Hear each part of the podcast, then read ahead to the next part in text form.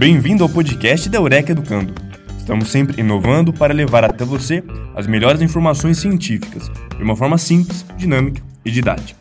Eureka Educando é a sua mais nova plataforma de educação à distância. E fique agora com o tema de hoje.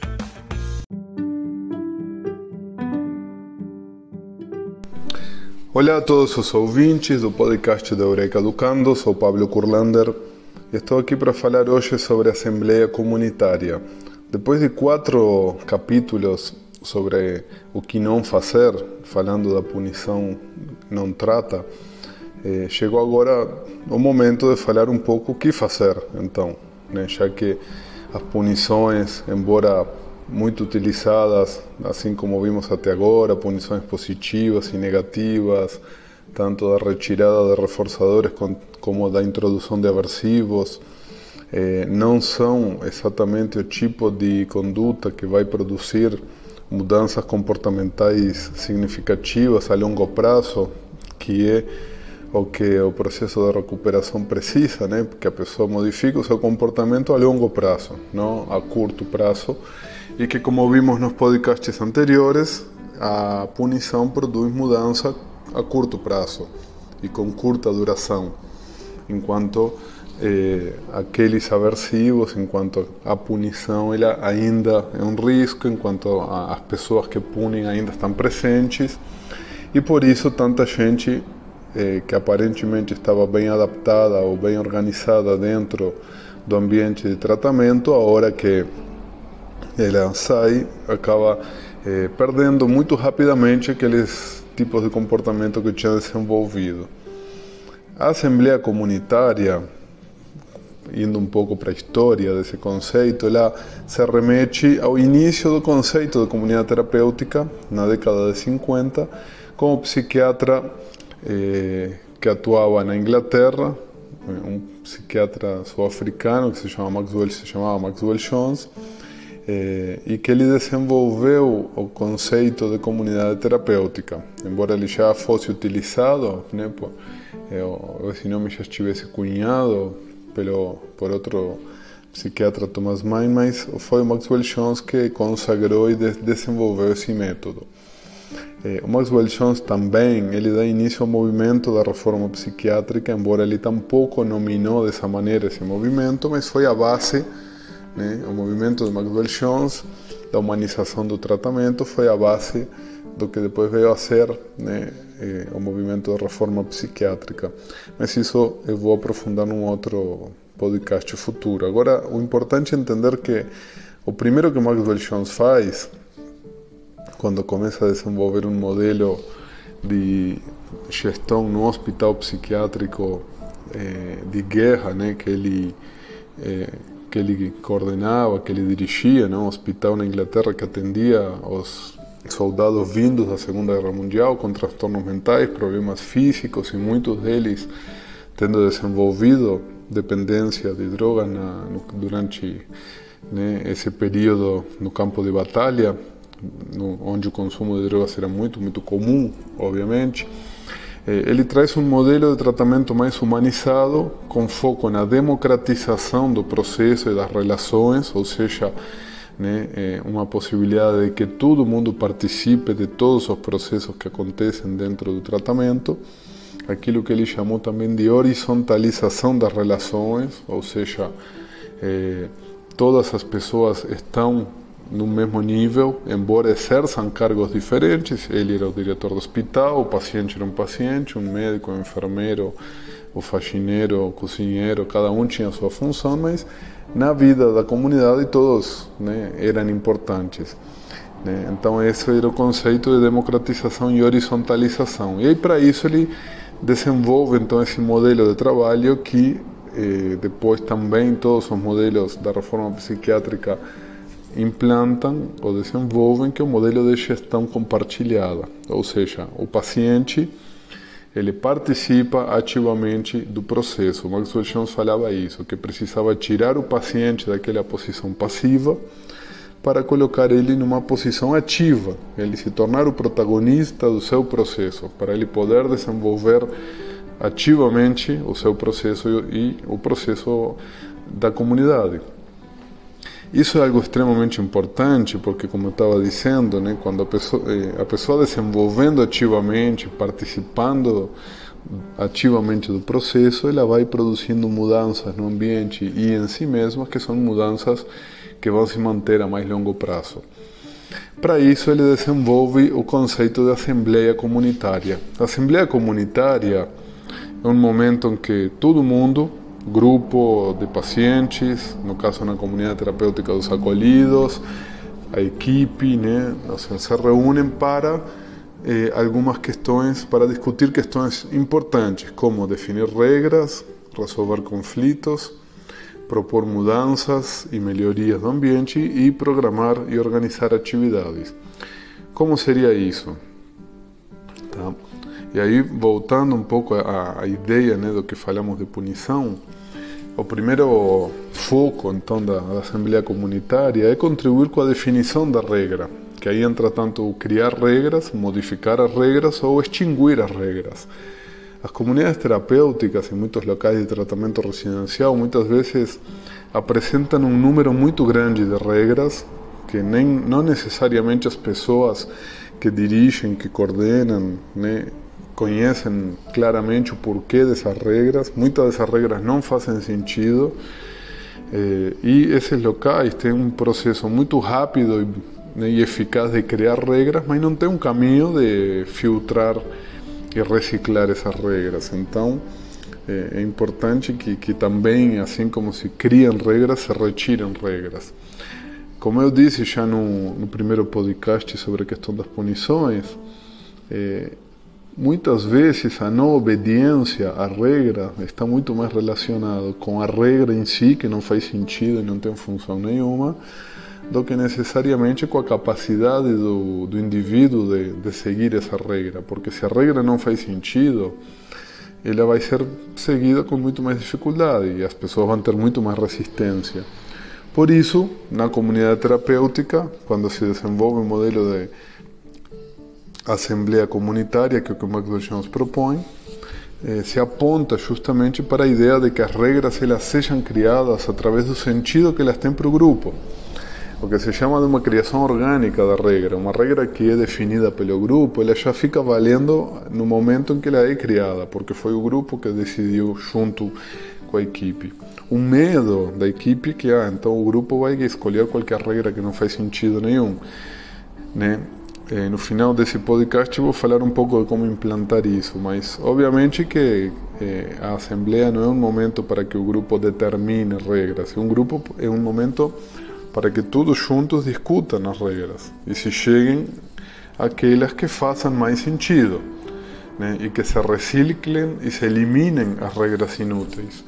É extremamente importante eliminar regras inúteis do ambiente. As comunidades têm muita regra que não faz sentido, que não tem utilidade, ou que algum dia fez sentido por alguma situação muito específica, mas depois também caiu em desuso. Eh, a comunidade terapêutica muitas vezes, né, a equipe cria regras a partir de situações muito pontuais, então também aquela regra ela fica muito anacrônica, né? Ela fica né, não, não, permanece vigente porque aquela situação já não acontece mais, mas a regra continua. E aí nós vemos regras absurdas, né, de tipo de vestimenta, que não pode usar short, não pode andar sem camisa, não pode falar pela janela. Não, eu cheguei a ver comunidades que falavam a pessoa não pode fumar sentado, a pessoa não pode né, usar uma touca, né? e coisas piores ainda, né? coisas né, bem mais complicadas. Eu vou dar um exemplo de uma situação que aconteceu na comunidade terapêutica que eu coordenava, na comunidade terapêutica Nova Jornada em Avaria, que eu fundei e coordenei por muitos anos, é, de uma regra que a gente modificou é, partindo da Assembleia e como foi feito isso, para vocês terem um pouquinho mais de clareza. É, uma das regras que nós tínhamos que eu nunca conseguia explicar claramente por que ele existia era que depois do almoço não podia dormir.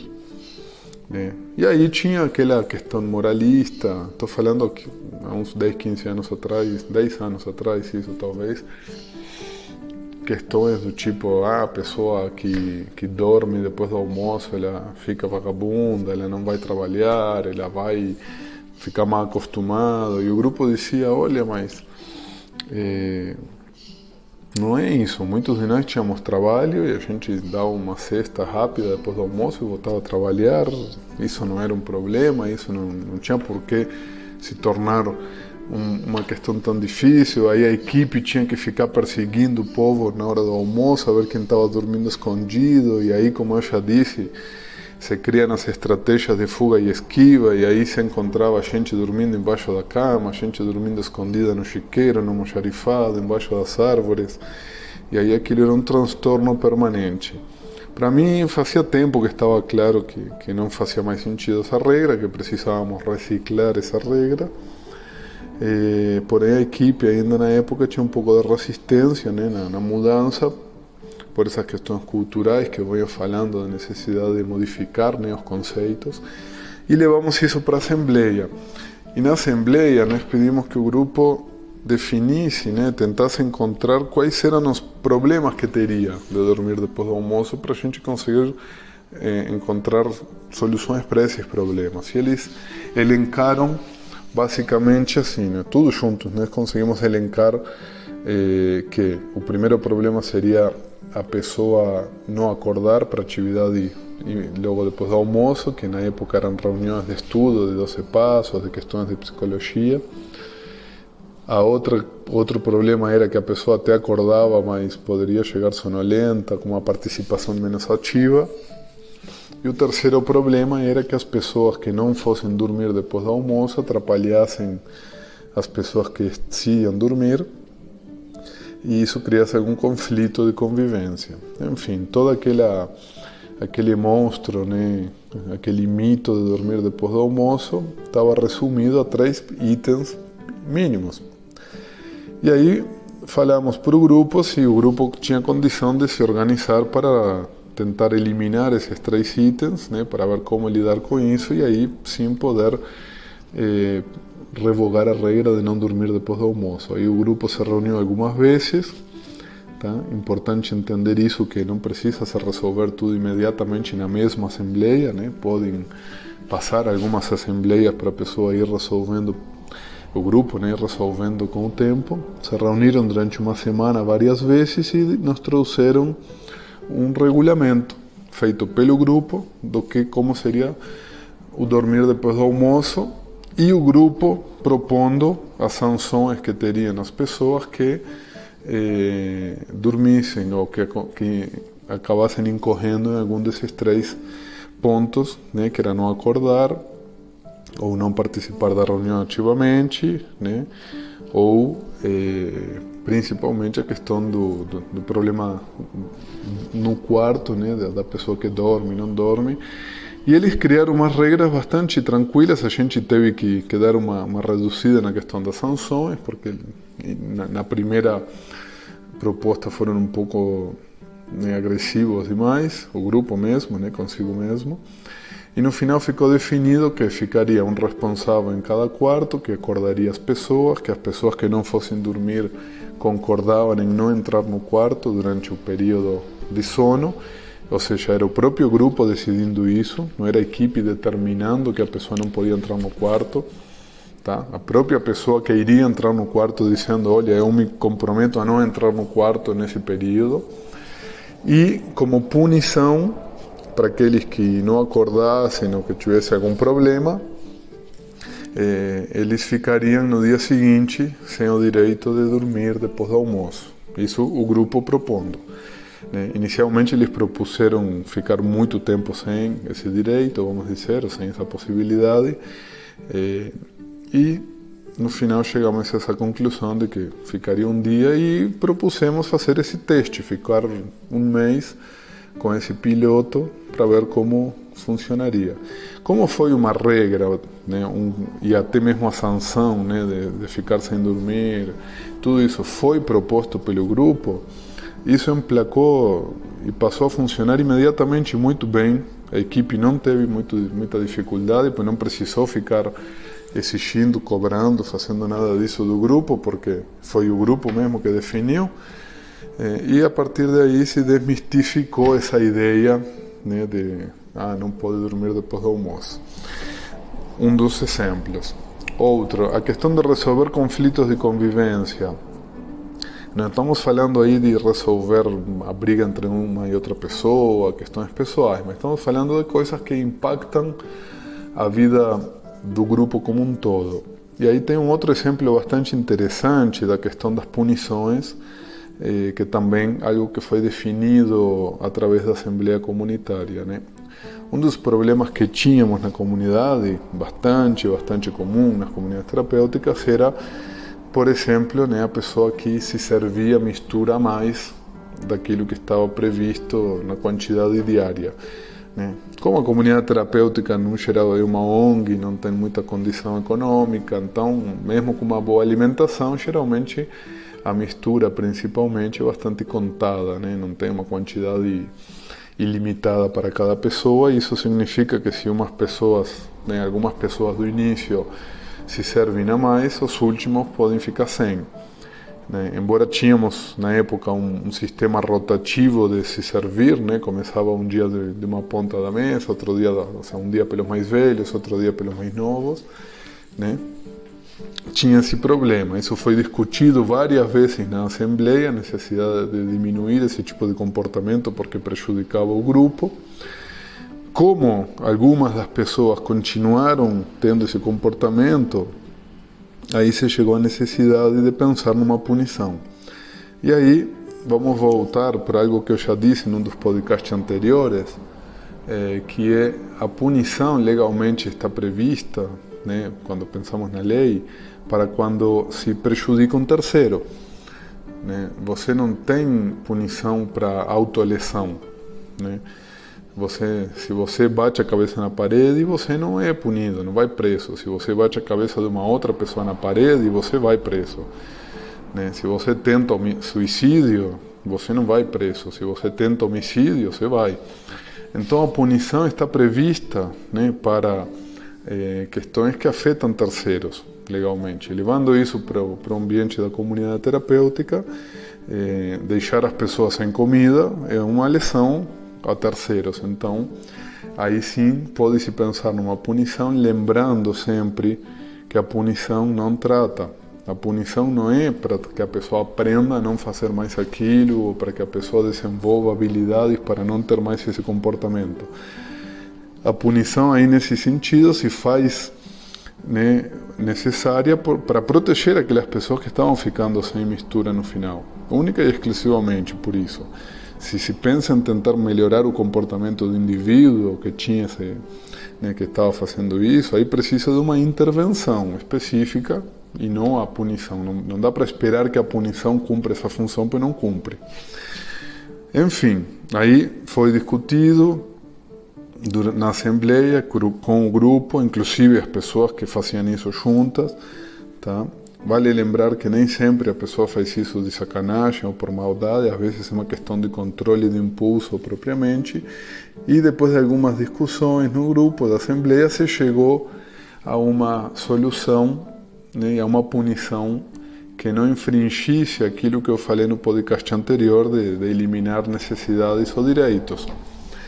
E aí se chegou à possibilidade de punição seguinte: a pessoa que fosse né, é, vista se servindo mistura mais, ela passaria a se servir por último durante uma semana. Feito isso, né, a pessoa não estaria ficando lesada, certo? Se ela não, não deixava de ter o direito ao seu alimento nem a nada, porém ela perdia a possibilidade de prejudicar os outros. E como as pessoas que iriam cumprir isso estavam nessa assembleia, estavam discutindo isso junto, ah, imediatamente ficou valendo e teve pessoas que passaram a se servir por último depois, mas isso não precisou se tornar né, uma situação constrangedora nem difícil para a equipe, porque foi o próprio grupo que definiu isso como possibilidade, né, como consequência do seu comportamento. E isso é importante também porque o grupo definiu isso Pensem bem quem atua em comunidade terapêutica no dia a dia. É diferente você definir uma sanção desse tipo, uma punição dessas antes de que o comportamento aconteça, porque aí você está punindo o comportamento e não a pessoa, do que você definir a punição depois que a pessoa já teve o comportamento, porque aí é algo muito personalizado, individualizado, certo? Então é diferente, não é a mesma coisa.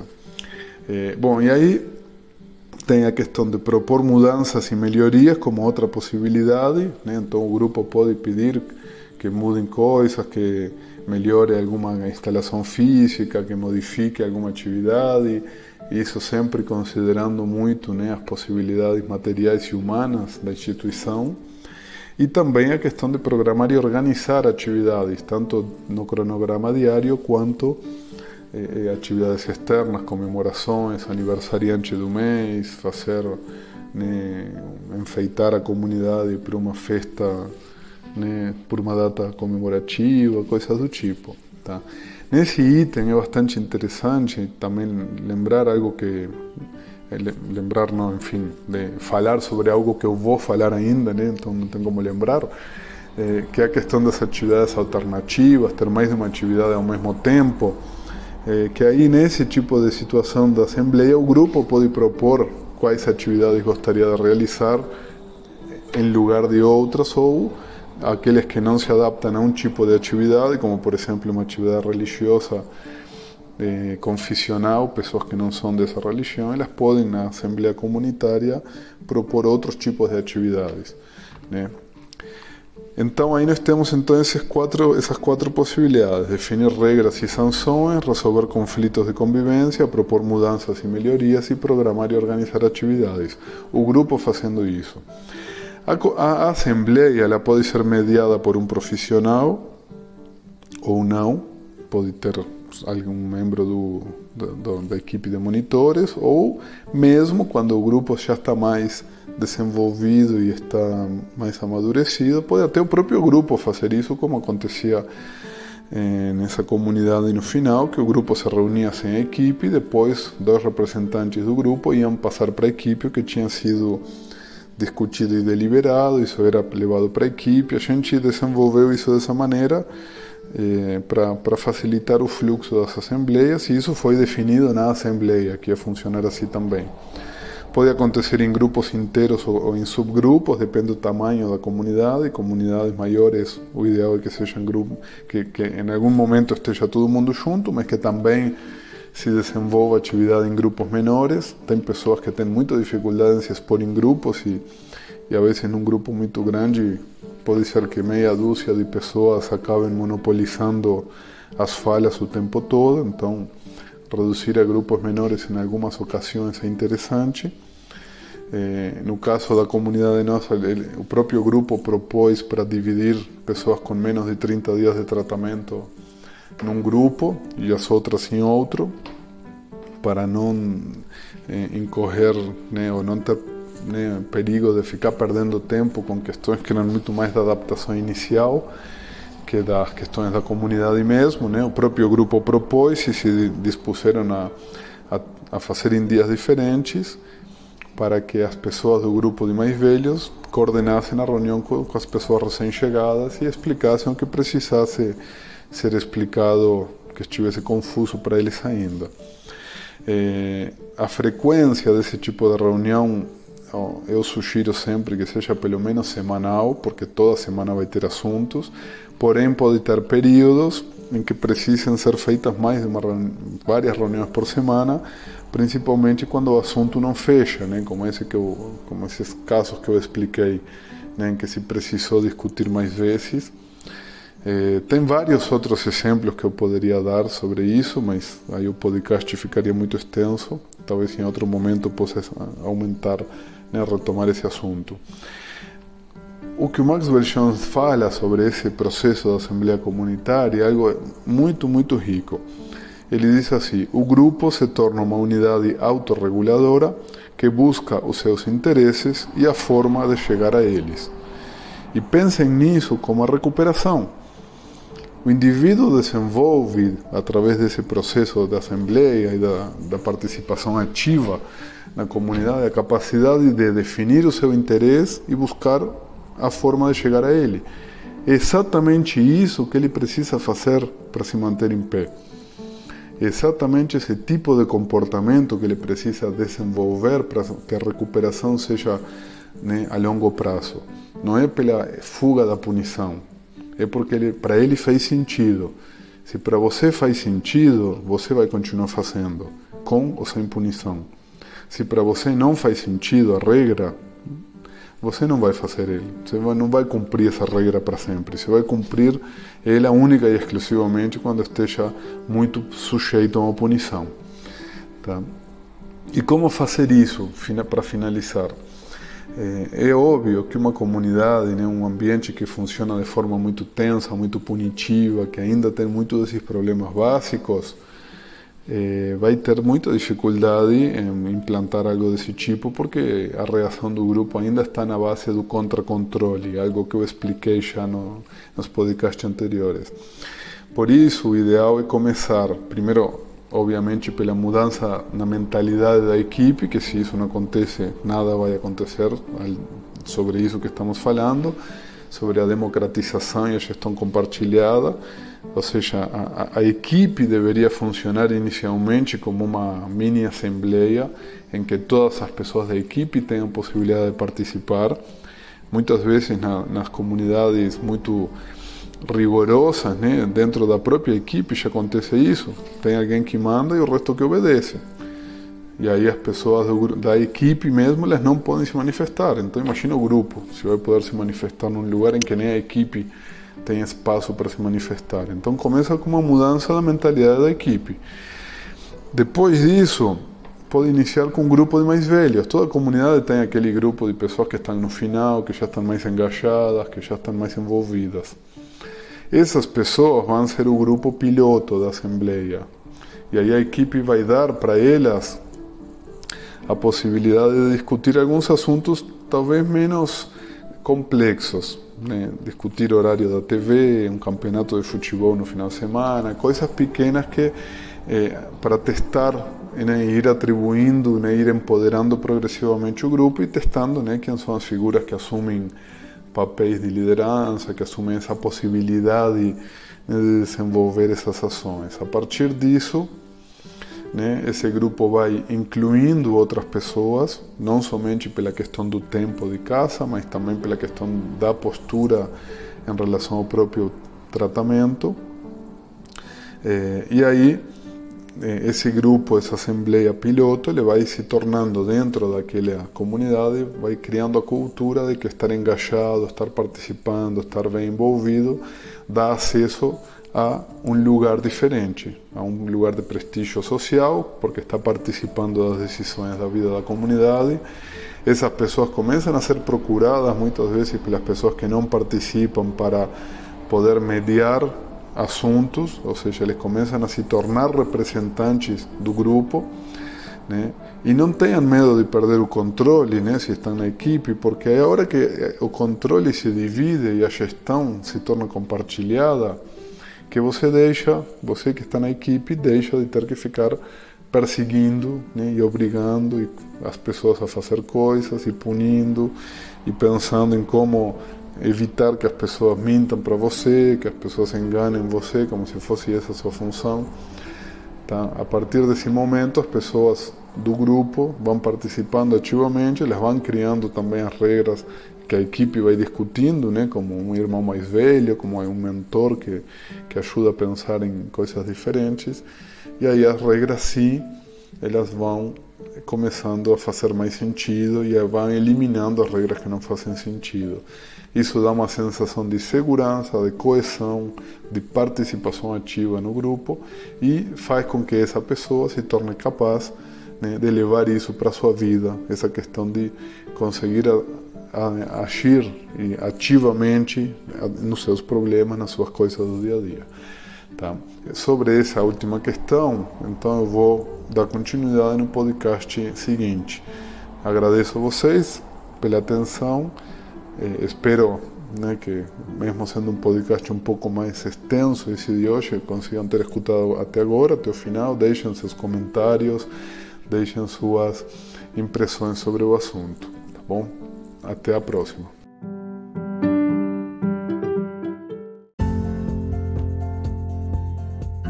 Esperamos que o assunto de hoje tenha sido de seu interesse. Fique atento aos próximos episódios. Para conhecer mais sobre a Eureka Educando, siga-nos em nossas redes sociais: Facebook, Instagram e YouTube. Para conhecer nossos cursos, acesse o site ead.eurekaeducando.com.br. Eureka Educando, a sua mais nova plataforma de educação à distância.